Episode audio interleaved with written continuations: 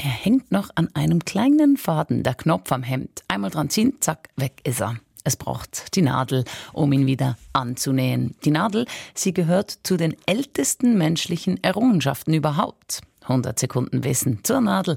Jetzt von Thomas Weibel. Eine Nadel ist eine unscheinbare Sache. Wenige Zentimeter lang, 0,7 bis 1,4 Millimeter dünn, mit einem Nadelöhr, dessen Breite nur gerade 40 Prozent der Nadelstärke beträgt.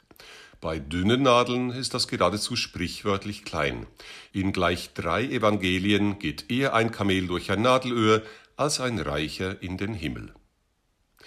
Die Nadel ist ein Kulturgut ersten Ranges. Schon vor 35.000 Jahren schliffen die Menschen Knochen oder Geweihspäne auf einem Stein zurecht. Ein Spalt am Nadelende klemmte den Faden aus Tierdarm oder Sehne fest, so dass sich Leder zu Kleidern zusammennähen ließ.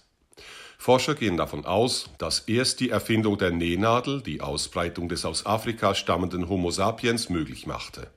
Um bei den unwirtlichen Temperaturen überleben zu können, brauchten die Menschen an ihre Anatomie angepasste Kleidung, die sich nur mit Hilfe von Nadeln herstellen ließ. Eine Technik, die etwa der Neandertaler nicht kannte, so dass die Besiedlung von Nordeuropa oder Asien dem modernen Menschen vorbehalten blieb. Eine Nadel ist nicht nur ein Nähutensil, sondern auch ein Universalwerkzeug und eines, das zuweilen auch gänzlich unvermuteten Zwecken dient. Zum Beispiel der Textverarbeitung. Anfang des 19. Jahrhunderts, 170 Jahre vor der Erfindung von Microsoft Word, benutzte die britische Schriftstellerin Jane Austen Stecknadeln zum Redigieren ihrer Romane. Textstellen, die ins Manuskript eingefügt werden sollten, schrieb sie fein säuberlich auf kleine Zettel und steckte diese dann präzise an der richtigen Stelle fest. 100 Sekunden Wissen